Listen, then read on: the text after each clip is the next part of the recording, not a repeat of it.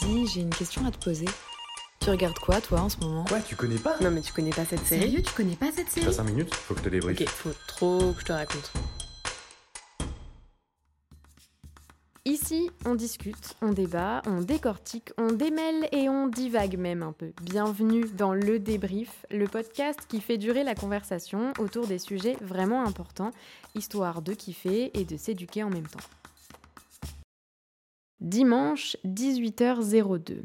primevideo.com. Alors, euh, ok, bah go pour ça. Ce soir, on s'est chauffé pour mater Little Fires Everywhere, la nouvelle série de Prime Video avec, s'il vous plaît, Reese Witherspoon et Kerry Washington. C'est adapté du bouquin de Celeste Ing et la VF est tout juste sortie le 20 juillet.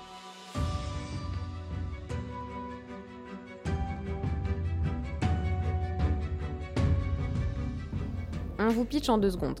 Mia Warren est une mère célibataire et artiste noire qui emménage dans une banlieue riche et bien rangée de l'Ohio avec sa fille. What about the mom? Well, she's very attractive, African American, and an artist. Elle s'installe dans une très belle maison louée par Elena Richardson, une mère de famille blanche, bourgeoise, qui se félicite de leur proposer un loyer plutôt cool. So, rent is 300 a month. That is well below market, and it's really not about the money for us. Tout oppose ces deux femmes. Euh, les privilèges ou non de leur couleur de peau, leur milieu social, leur vision de la maternité, leurs secrets, et forcément, euh, leur rencontre va déboucher sur un sacré bordel. You know you're not like the Richardsons, right? The cops are not on our side. We don't get passes like them. The last thing we need is to be on somebody's radar. La série ne s'appelle pas Des petits feux partout pour rien. There were uh, little fires everywhere. Alors clairement, on a bingé les 8 épisodes d'une traite. Les yeux piquent encore un peu, on va pas se mentir, mais ça valait largement le coup, parce qu'on a tout aimé. Les intrigues autour de la maternité sont dingues, le racisme systémique est bien salé et on se heurte à un féminisme à deux vitesses, blanc, privilégié d'un côté, intersectionnel de l'autre. Tous ces sujets sont hyper bien abordés, c'est fort, c'est intelligent, on a laissé couler quelques larmes, et du coup, action-réaction, on s'est emparé de notre tel pour appeler trois meufs qu'on connaît bien, trois expertes avec qui on pouvait débriefer cette série. Promis, on vous spoil pas. On vous file un écouteur? Premier coup de fil, Grace Lee. Grace est autrice, réalisatrice et podcasteuse. Bienvenue dans ce nouvel épisode de Kif Taras, le podcast qui saute à pieds joints dans les questions raciales. Son premier roman Jeune fille modèle et le podcast qu'elle coanime Kif Taras abordent notamment les sujets des stéréotypes et du racisme ordinaire.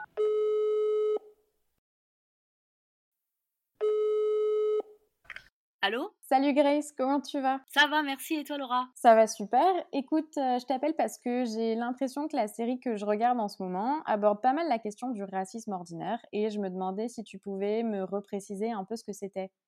Alors ouais, le racisme ordinaire, eh ben, euh, c'est un terme que je trouve assez malheureux pour désigner euh, des agressions, petites ou grandes, physiques ou verbales, euh, parfois clairement énoncées ou peut-être sournoisement exprimées, volontaires euh, ou immorales, euh, mais aussi inconscientes et systémiques qui composent le quotidien des personnes qui subissent le racisme.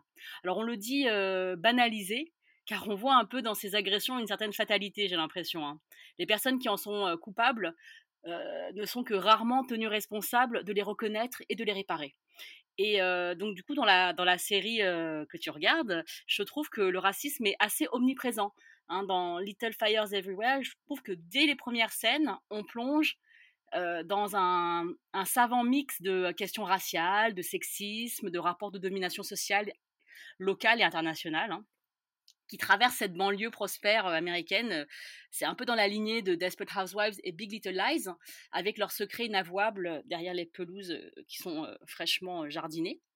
Et, du coup, l'opposition qui est, qui est construite dans la série entre les personnages de, de Helena Richardson, qui est une femme à la vie bien rangée, blanche, bien sous tout rapport. C'est un peu la, fourmi puritaine qui ignore les vrais problèmes euh, au nom de, son, euh, de, sa perfection apparente. et Mia Warren, qui est une femme noire dans, dans, la série, qui est une artiste sans attache, qui est un peu la cigale qui chante tout l'été, et euh, aussi les liens entre leurs enfants, donc Pearl et les trois enfants Richardson, qui vont révéler de nombreux mécanismes de racisme que les personnes racisées connaissent bien. Et alors justement, tu parles de tout ça. Dans la série, moi, il y a un, un moment qui m'a choquée. Donc au moment où elle propose, le personnage de Reese Witherspoon propose à euh, Kerry Washington de l'héberger dans sa maison, de lui louer, mais pour un, loyer très bas, elle lui propose aussi, euh, si elle cherche du travail, de devenir sa bonne. Et en fait, j'ai l'impression que tous ces, ces petites choses, ces petites charités, en fait, forment aussi euh, du racisme systémique. Est-ce que j'ai raison ou pas? Moi, ce que j'ai l'impression, c'est que ce que fait Elena Richardson, le personnage de Reese Witherspoon, à mes yeux, c'est pas de la charité. Parce que, en fait, déjà, à la base, c'est pour se racheter une bonne conscience après un acte de délation. Au début, on voit bien euh, qu'elle baisse le loyer de l'appartement parce qu'elle regrette, elle s'est repentie hein, d'avoir dénoncé Mia Warren et sa fille à la police. Au début, elle les repère qui dorment dans, leur voiture hein, sur un parking public de leur quartier chic et elle appelle les flics. Donc, euh, c'est, en fait, c'est une, une femme qui est pétrie de privilèges de classe et de race et qui pave l'enfer de bonnes intentions. Parce que euh, c'est comme euh, quand elle propose euh, à cette femme de, de l'aider dans sa maison, sa grande demeure, et elle lui propose de, venir faire la petite main. Et, on voit bien que, Mia Warren, elle, elle le fait pas, elle le fait à contre cœur. Elle se dit, elle a besoin d'argent, elle est dans la merde, et elle accepte. Et c'est vrai que on se met vraiment dans la peau des personnages à ce moment. On se dit mais est-ce que est-ce que c'est indigne? Est-ce que je perds ma dignité si je le fais? Est-ce qu'on on voit on, est vraiment dans la on est happé par la fiction et on se met à la place de cette personne et on se dit mais qu'est-ce qu'on ferait à sa place? Et ça c'est aussi pour moi le, le, bonheur de la fiction. Et, et, et, là, et là, dedans il faut faut pas se mentir. On se dit que la charité c'est souvent ça. C'est souvent des bonnes intentions qui cachent autre chose. Quand on veut sauver coûte que coûte euh, les autres pour redorer sa propre image, ça rend nos gestes paternalistes, méprisants, racistes, hein, loin loin de l'altruisme et de la solidarité sur un pied d'égalité humaine que devrait être euh, l'acte charitable. Alors du coup, en sachant tout ça, euh, c'est quoi les, étapes essentielles pour se remettre en question, éviter de reproduire ce type d'erreur? Ben, moi, je pense que le principe de base, quand on lutte contre les oppressions, quelles qu'elles soient, hein, c'est de se laver le cerveau régulièrement. Hein. Et donc, par rapport au racisme, il faut se laver le cerveau pour évacuer ce racisme dont on est forcément imprégné en raison de l'environnement, de l'éducation, des cours d'histoire à l'école, des storytelling, des médias et de la culture populaire. Et, euh, et je trouve que c'est ça qui est flagrant avec cette série, c'est que il faut voir les couleurs. on voit bien que Elena Richardson est blanche et que ça a des conséquences dans sa vie. On voit bien que Mia Warren est noire et ça a des conséquences qui ne sont pas du tout les mêmes que pour la première personne. La différence de traitement, c'est ça le racisme.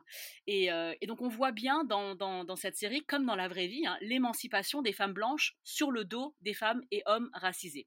Et donc voilà, pour lutter contre tout ça, on doit reconnaître le racisme quand on y fait face, qu'on soit auteur ou qu'on soit victime. Il ne faut pas rester aveugle, il faut l'adresser, il faut l'interpeller, il faut qu'on en parle, il faut qu'on le questionne, il faut qu'on agisse. Il, ne faut pas laisser le racisme œuvrer dans l'impunité. Il y a un personnage, c'est une mère euh, chinoise dans la série euh, qu'est-ce que tu as pensé de ce personnage? Ce personnage, il participe à cette construction euh, de dénonciation du racisme et, euh, et d'une dynamique internationale qui se profile avec voilà son parcours, parce qu'on voit bien qu'elle est chinoise, donc c'est en plus c'est une actrice chinoise qui joue ce personnage. On voit bien qu'il y a, ce n'est pas juste, voilà, c'est un mélange entre la, race, la classe sociale, entre les parcours, la migration internationale, et tout ça c'est très, c'est très savamment entremêlé dans, dans, dans, le scénario, et on comprend, voilà, l'intersection, c'est ce qu'on appelle l'intersection de toutes ces oppressions dans ce personnage, et je le trouve, euh, euh, moi je l'aime beaucoup dans, cette série. Moi je, remercie les femmes de prendre la parole et de créer des, des, séries comme, euh, comme Little Fires Everywhere, parce qu'on sait que c'est à la fois Reese Witherspoon et Kerry Washington qui ont participé à la production, qui sont à la fois derrière la caméra et devant la caméra, et je pense que là aussi c'est là que s'exprime que doit s'exprimer pour moi dans ce monde d'aujourd'hui, hein, je ne dis pas le monde de demain, moi je dis le monde d'aujourd'hui, cette véritable sororité dont on parle souvent et qui peut-être des fois est vidée de son sens parce que la, la sororité c'est pas juste comme on dit l'émancipation des unes sur le dos des autres. La sororité c'est un réel pied d'égalité dans notre dans notre vie quotidienne et le fait de se tendre la main et de se renvoyer l'ascenseur comme le font les boys clubs pour que vraiment nous, soyons en tant que femmes, racisées, pas racisées, souffrant d'autres oppressions ou pas, que nous, que nous puissions nous, voilà, trouver notre, notre, notre place et de manière égalitaire. Grace, merci beaucoup d'avoir répondu à toutes mes questions et merci beaucoup pour tes éclairages et pour ton temps. Merci. Salut. Pour continuer la conversation, on appelle Jennifer Pagini. Jennifer est journaliste, spécialisée en culture, lifestyle et société. Elle anime le podcast Miroir Miroir, une émission sur les représentations, la beauté et le corps. Je suis Jennifer Padgemi, bienvenue dans ce nouvel épisode de Miroir Miroir. Elle a fondé la newsletter féministe intersectionnelle What's Good et écrit en ce moment son premier livre sur la corrélation entre féminisme et pop culture.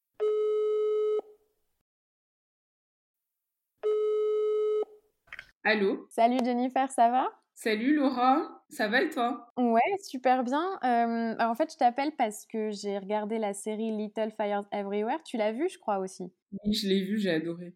Mais voilà, et du coup, j'avais besoin de toi sur un truc. Euh, est-ce que tu as deux minutes pour m'expliquer ce que c'est exactement le féminisme intersectionnel? Le féminisme intersectionnel est, euh, une euh, théorie qui a été mise en place par Kimberly Crenshaw, qui est une universitaire et juriste américaine, qui au départ, c'était vraiment dans, un cadre juridique. Elle s'est rendue compte que bah, les femmes, quand elles, quand elles portaient plainte, notamment lors de euh, violences sexuelles ou autres, en fait, il y a plusieurs lois qui ne les rendaient pas service parce qu'on ne prenait pas en compte toutes les discriminations dont elles pouvaient être victimes. Donc à partir de là, euh, elle a théorisé euh, donc le féminisme intersectionnel qui prend en compte donc le genre, la race et la, la, classe sociale. Et donc avec tout ça, on peut ajouter la religion et l'orientation sexuelle et notamment pour les femmes noires. Donc l'idée, c'est de, comprendre qu'une femme noire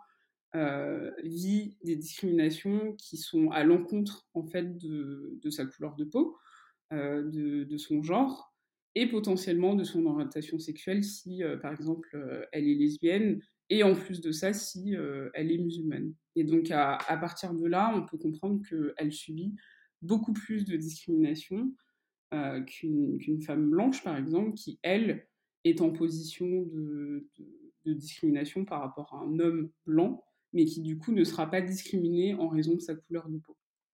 Et justement, puisque tu parles de, plusieurs couches de discrimination, en étant une femme, on est discriminé, donc en étant aussi racisé ou avec une orientation sexuelle qui ne soit pas hétérosexuelle, etc., on est discriminé. Du coup, comment est-ce que tu expliques que dans le féminisme, euh, qui pourtant est, un, combat contre les discriminations, il puisse y avoir du racisme, de l'islamophobie, de la transphobie Parce que euh, le féminisme blanc tel qu'on le connaît, ou en tout cas euh, tel qu'il a été mis en place et théorisé, c'est vraiment une, manière en fait de prendre en compte que le sexisme et que du coup la notion de genre, mais de manière très primaire. Donc on gomme toutes euh, les particularités que peuvent euh, avoir euh, les femmes. ça peut être des femmes noires, ça peut être des femmes asiatiques, des femmes maghrébines, mais aussi des femmes trans, des femmes lesbiennes. Le problème avec ça, c'est que du coup, on en vient à, pratiquer un féminisme en fait discriminant parce qu'il ne prend pas en compte du coup toutes ces particularités. Et donc aujourd'hui, ça existe encore parce qu'il y y a un féminisme essentialisant. Donc on estime que, que, toutes les femmes euh, seraient pareilles. On est proche d'un féminisme universaliste. Et donc c'est un peu cette idée de euh, on ne voit pas les couleurs, on ne voit pas les différences. Le plus important, c'est que nous sommes des femmes. Alors on sait très bien que c'est faux parce que rien que toi et moi, euh, on est deux femmes, mais on n'est pas du tout pareil. On n'a pas du tout les mêmes expériences, on n'a pas du tout la même vie, euh, on ne se positionne pas dans la société de la même manière et surtout, la société ne nous renvoie pas la même chose. Donc pour toi, le danger, c'est que si euh, un féminisme blanc, mm, par exemple, dans nos plus grands rêves, réussirait à imposer une égalité femmes-hommes, il est possible que le système raciste, islamophobe, transphobe se perpétue au-delà de cette égalité de genre. Oui, complètement. on, le voit euh, tous les jours. C'est que une fois qu'on a gagné entre guillemets un combat, même si le combat est loin euh, d'être terminé, bah, il y a d'autres choses qui se rajoutent parce que on peut avoir dans une entreprise, par exemple, une parité, donc autant de femmes que d'hommes au même poste. Mais après, quand on, regarde encore plus loin, on va voir qu'il n'y a que des personnes blanches, on va voir que ce ne sont que des personnes qui ont fait les mêmes écoles, qui viennent du même milieu. Et donc finalement, on n'aura rien réglé parce qu'on perpétue un système euh, de, privilèges et de classe sociale supérieure. Et toi, tu l'as ressenti dans la série, ce, féminisme un peu à double vitesse, c'est-à-dire ce féminisme blanc qui en fait est, fondamentalement raciste? Euh, Oui, je l'ai senti et, justement c'est ce qui est intéressant dans la série, c'est qu'on voit bien les tensions qui arrivent petit à petit. C'est qu'on voit bien que a priori, ce sont des femmes de milieux euh, totalement différents, euh, qui n'ont pas du tout le même vécu, euh, et d'autant plus que l'une est noire et l'autre est blanche. Mais on voit aussi au fur et à mesure qu'il y en a une qui a réussi peut-être à se hisser un peu plus haut dans la société, mais qui elle aussi a été victime de, de, sexisme parce que on lui a, on l'a empêché ou en tout cas on lui a fait comprendre que c'était peut-être pas le moment d'avoir euh, plein d'enfants alors qu'elle était en pleine ascension dans sa carrière mais à côté de ça, elle aussi va perpétuer un sexisme qu'elle a vécu envers une femme noire. Donc euh, il y a cette idée en fait de tout le temps, euh, on, se libère de quelque chose soi-même, mais pour ensuite reproduire le même système, euh, un système dont on a souffert à autrui. Et donc, et donc on le voit dans la série comment elle-même, elle, elle, se met des œillères quand ça l'arrange, comment elle traite euh, comment elle la traite, parce qu'au début, euh, elle, veut lui offrir un boulot, euh, un peu comme la sauveuse qui, qui, lui offre un boulot, qui ne comprend pas aussi sa vie, qui ne comprend pas le fait qu'elle soit artiste, le fait que qu'elle soit qu'elle soit plus libre, mais le sous-texte, c'est qu'elle ne comprend pas en fait sa vie de femme noire et qu'il y a toujours un peu cette, espèce d'a priori qu'on peut, peut constater où elle a regardé un peu de biais, elle accuse un peu de, de tous les maux, elle, elle a vraiment euh, un regard stéréotypé euh, sur elle parce que c'est une femme noire. Et du coup, pour toi, c'est quoi l'intérêt de la convergence des luttes? Est-ce que tu penses qu'il y a aussi un intérêt pour des femmes qui, pour l'instant, sont dans un féminisme pro-blanc, pour ne pas dire raciste? Est-ce que tu penses que ça peut être bénéfique pour elles? Et comment ça, serait bénéfique pour tout le monde? Oui, c'est complètement bénéfique parce que à partir du moment où où toutes les femmes sont libres, c'est la société qui l'est. Et tant qu'elles ne le seront pas, on, aura beau euh, faire avancer certains sujets de société et faire euh, évoluer les mentalités et obtenir des droits concrets, il y aura toujours quelque chose qui manque. Donc, l'avantage pour tout le monde d'être ensemble et de faire converger ces luttes, c'est que ça ira plus vite. C'est important en fait de voir comment la convergence des luttes a aussi une limite parce que parce qu'il faut il faut pas non plus utiliser les luttes des autres pour euh, voilà pour euh, quand ça nous arrange parce que c'est beau de dire qu'on est intersectionnel. Surtout que c'est un mot je précise c'est un mot euh, qui est devenu un peu valise où tout le monde l'utilise un peu à toutes les sauces. On ne sait même plus ce que ça veut dire. Et c'est vrai que c'est important de rappeler que de base il a été théorisé par une femme noire pour les femmes noires. Alors, ça ne veut pas dire qu'il ne peut pas être employé pour d'autres circonstances, parce qu'il y a plein de femmes qui vivent des, les discriminations de manière euh, superposée, et donc c'est important de pouvoir l'utiliser quand c'est le cas. Sauf qu'aujourd'hui, juste dire qu'on pratique un féminisme intersectionnel, ça ne veut rien dire. c'est plutôt comment on comprend l'intersectionnalité, comment on comprend que les discriminations en fait peuvent euh, se superposer et peuvent en fait euh, être beaucoup plus importantes pour euh, certaines femmes. Merci beaucoup Jennifer pour toutes tes réponses. Ça m'a vraiment éclairé sur beaucoup de sujets et ça m'aide aussi à voir la série dans une autre dimension. Merci à toi. Et puis merci pour ton temps et, et à bientôt. À bientôt. Salut. Notre troisième coup de fil sera pour Josepha Raffard. Josepha est réalisatrice Elle a dirigé la série documentaire Meuf pour démontrer la pluralité du féminin. Être une meuf en 2019, c'est dire on est plus libre. C'est avoir cette liberté d'action. Avant de s'attaquer à un autre sujet qui la touche de très près, la maternité. C'est le thème de son nouveau projet, Mère.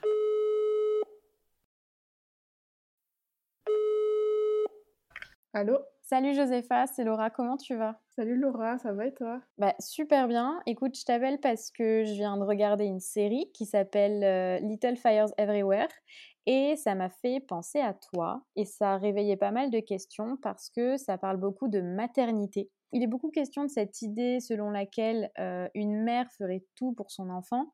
Toi qui as rencontré beaucoup de mamans pour ton documentaire et qui est aussi maman depuis six mois, je crois. C'est ça. C'est quoi, du coup, ton point de vue sur les discours et les pressions autour de l'amour d'une mère pour son enfant? Bah déjà, c'est super intéressant que tu me poses cette question parce que euh, une fois qu'on est mère, je pense pas qu'on se pose vraiment cette question de ce point de vue-là, tu vois? Moi, je me suis jamais demandé si j'avais une pression au niveau amour, enfin au niveau de l'amour que je ressentais pour mon enfant. C'est juste que effectivement, on est réellement prête à tout. Et ça, je ne sais pas l'expliquer, c'est vraiment super animal. C'est ce petit être humain qu'on ne connaît pas, parce que clairement, quand il arrive, on ne connaît pas. d'un coup, devient notre priorité et devient le centre de nos vies. Quand tu parles de la pression, effectivement, qu'on peut ressentir en tant que mère concernant l'amour de son enfant ou son enfant tout court, je crois qu'en fait, c'est vraiment une pression qu'on se met très vite toute seule parce que quand on devient mère, il y a quelque chose qui arrive dans nos vies qui s'appelle la culpabilité. Mon mec participe vachement à me calmer, tu vois, ou quand je vais au sport et que du coup je laisse ma fille, il me dit mais tout va bien, elle, elle va très bien, tu vois, il n'y a pas de problème. Mais, mais ça peut paraître ridicule comme ça, mais c'est pas si facile en fait. Donc du coup, toi, pour te, pour te calmer vis-à-vis de toute cette culpabilité, t'essayes de prendre du temps pour toi? Et je me dis surtout que si je vais me faire du bien, je vais rentrer à la maison, je vais être bien et elle, elle va sentir ça et elle sera bien. Est-ce que tu te doutais que tu allais ressentir tout ça? Euh, Je me doutais pas du tout que j'allais ressentir tout ça parce que même ayant travaillé beaucoup sur la maternité, bah, on n'est jamais prête en fait pour ça. Tu vois, c'est tellement gros, c'est tellement inédit, euh, c'est tellement puissant que même si on se dit qu'on va ressentir un truc de fou, euh, on ne sait pas ce que c'est. Donc non, je n'imaginais pas ressentir tout ça. Et puis surtout, j'étais la première à dire que j'étais trop contente d'avoir un enfant et tout, mais que ça allait pas non plus régler toute ma vie, que j'allais rester quand même Josepha, etc. Oui, bah, voilà, ça fait six mois que ça règle complètement toute ma vie. Mais tu vois, comme quoi avant on se dit des choses et puis en fait ça se passe jamais, de toute façon, comme on s'est dit que ça allait se passer et tout. Et tu vois, je pense que tu l'as ressenti, mais, mais moi qui n'ai pas d'enfant, j'ai toujours cette, cette interrogation sur ce que certaines personnes peuvent appeler l'aliénation, c'est-à-dire sur le fait que justement, tu es une personne avant, tu te dis je veux rester telle que je suis et avoir un enfant va être merveilleux, mais ça ne va pas me changer. Pourtant, aujourd'hui, tu as l'impression d'être différente parce que ça règle ta vie différemment, parce que tu ressens des choses que tu n'avais jamais ressenties avant est-ce que cet amour-là, il surpasse le fait de dire ma vie est différente, je suis peut-être différente et du coup c'est ok Oui, ça surpasse, mais plus que ça surpasse, la dernière fois il y a une, une jeune femme qui m'a dit qu'elle avait peur d'avoir un enfant parce qu'elle avait peur de perdre sa liberté. Et en fait, moi je me sens plus libre depuis que j'ai ma fille parce que elle me donne plus de force, plus de courage. Je me sens plus libre d'assumer mes choix, je me sens plus libre de pas me forcer à faire des choses si c'est juste pour faire plaisir à quelqu'un mais que j'ai pas vraiment envie, si ça va pas me faire vraiment du bien, tu vois, je me, force à faire moins de choses. Et du coup, à travers ça, je suis quand même vachement plus libre, je trouve. J'assume plus mes choix, je prends plus de risques. C'est juste que le lien, il est quand il est toujours là et forcément tu changes et tu changes en mieux, quoi. Je connais peu de mères qui m'ont dit qu'elles avaient changé mais de manière négative en ayant eu un enfant. Si c'est le cas, c'est qu'il y a d'autres antécédents derrière qui sont plus graves, mais sinon, c'est quand même très rare. Ouais. Et, et tu me parlais justement de, juste avant du sentiment de culpabilité. Est-ce que euh, en étant mère, tu as un sentiment de peur qui est plus présent chez toi? Mmh euh, Constamment. Depuis que je suis devenue mère, il y a un truc qui est venu dans mon ventre. En même temps que la culpabilité, c'est la peur. Et la peur prend un peu plus de place que la culpabilité. j'ai peur tout le temps. Mais après, j'ai décidé de ne pas laisser parler cette peur, tu vois. Donc en fait, bah, j'ai plus peur pour moi depuis que j'ai ma fille. j'ai peur pour mon mec tout le temps, tu vois. et puis j'ai peur pour elle, mais j'ai peur, tu j'ai peur du monde extérieur. On entend des, enfin, je lis très peu, je regarde pas les informations et tu vois les sites d'infos et tout, j'essaie de les lire au, le minimum parce que sinon tu rentres dans des, dans des crises d'angoisse infernales. Mais je lis quand même ce qui se passe et surtout sur, bah, sur les femmes et tous les combats qu'on mène tous les jours. Et je me dis que j'ai mis au monde une femme. Et que du coup, c'est quand même très dur aujourd'hui, malgré tous les progrès positifs qu'il y a. C'est quand même très très dur, je trouve, de pas s'inquiéter pour nos filles. Et surtout que ta fille, c'est donc une future femme, mais une future femme racisée aussi. Et est-ce que ça, c'est une autre question que tu te poses, une autre peur que tu as Alors ça, c'est pas une peur que j'ai, c'est plus de savoir est-ce que je vais réussir à faire en sorte qu'elle ait suffisamment confiance en elle pour assumer tous les atouts qu'elle a?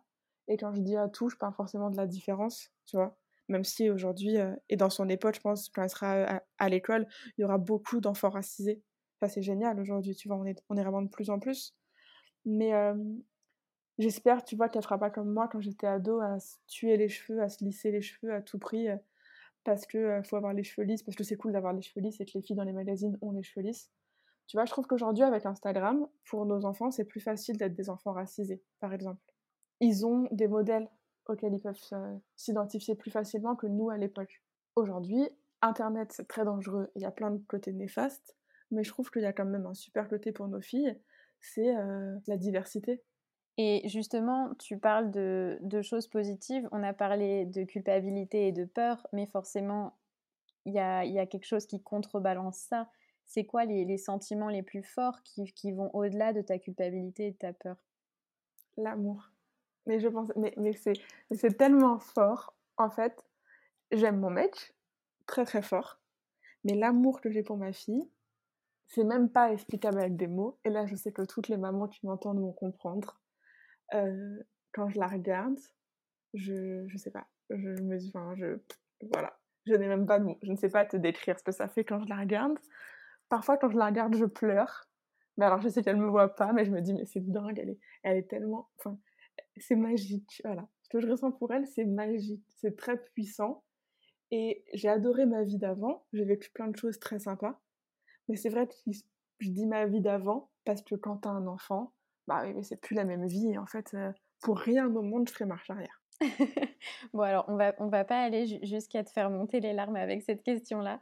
Mais euh, j'en ai juste une dernière. Du coup, euh, pour continuer à t'adresser aux mamans, comment, qu'est-ce que qu'est-ce que tu aimerais leur dire pour les aider à déculpabiliser, à, pas forcément avoir moins peur parce que ce serait inconsidéré de dire à une maman n'ayez pas peur, mais tu vois de leur dire vous n'avez pas besoin de culpabiliser parce que. Déjà, je dirais quand même maman de pas avoir peur en fait. Parce que c'est bête et c'est une phrase qui fait peur d'ailleurs, mais la peur n'empêche pas le danger en fait. Donc avoir peur, ça va juste nous pourrir du temps Enfin, quand on laisse parler la, peur, on passe à côté de trop de choses super en même temps. Du coup, moi, j'essaie de la faire taire raisonnablement, évidemment, cette peur, mais je pense qu'on peut quand même dire aux mamans d'avoir moins peur. Euh, on vit dans une société hyper anxiogène, et je pense que c'est pas. On a le droit aussi de respirer et de s'accorder des moments sans peur, ça fait du bien. Et pour pas culpabiliser, euh, je dirais qu'on a toutes besoin d'aide, et que c'est ok de demander de l'aide et de dire euh, bah là je suis fatiguée, ou là j'en ai marre, là j'ai envie d'être toute seule, là j'ai besoin d'aide tout de suite parce que je sais pas, parce que par exemple, j'arrive pas, ça, ça peut être des choses très basiques, mais en fait très difficiles une fois qu'on est dedans, mais j'arrive pas là à, allaiter mon enfant correctement, j'arrive pas à lui faire comprendre des choses, j'arrive pas. Voilà, parfois on n'arrive pas à faire quelque chose et c'est pas grave. Et il faut juste réussir à le dire. À dire ces mots, j'y arrive pas. Et quand on devient maman, c'est très très dur de prononcer ces mots. Josépha, merci beaucoup pour toutes tes réponses. Euh, c'est très touchant et très profond et je pense que ça aide à la fois euh, à prendre du recul sur cette série et, euh, et, à toucher le cœur des mamans. Donc merci à toi et merci pour ton temps. Bah, merci ta page de m'avoir appelé. Et à bientôt. Et à bientôt. Merci d'avoir écouté le débrief. Cet épisode vous a été présenté par Tapage avec la complicité de Prime Video à l'occasion de la sortie en VF de Little Fires Everywhere. Vous pouvez réécouter cet épisode sur toutes les plateformes de podcast ou vous prévoir tout de suite une session binge-watching de votre nouvelle série préférée. A très vite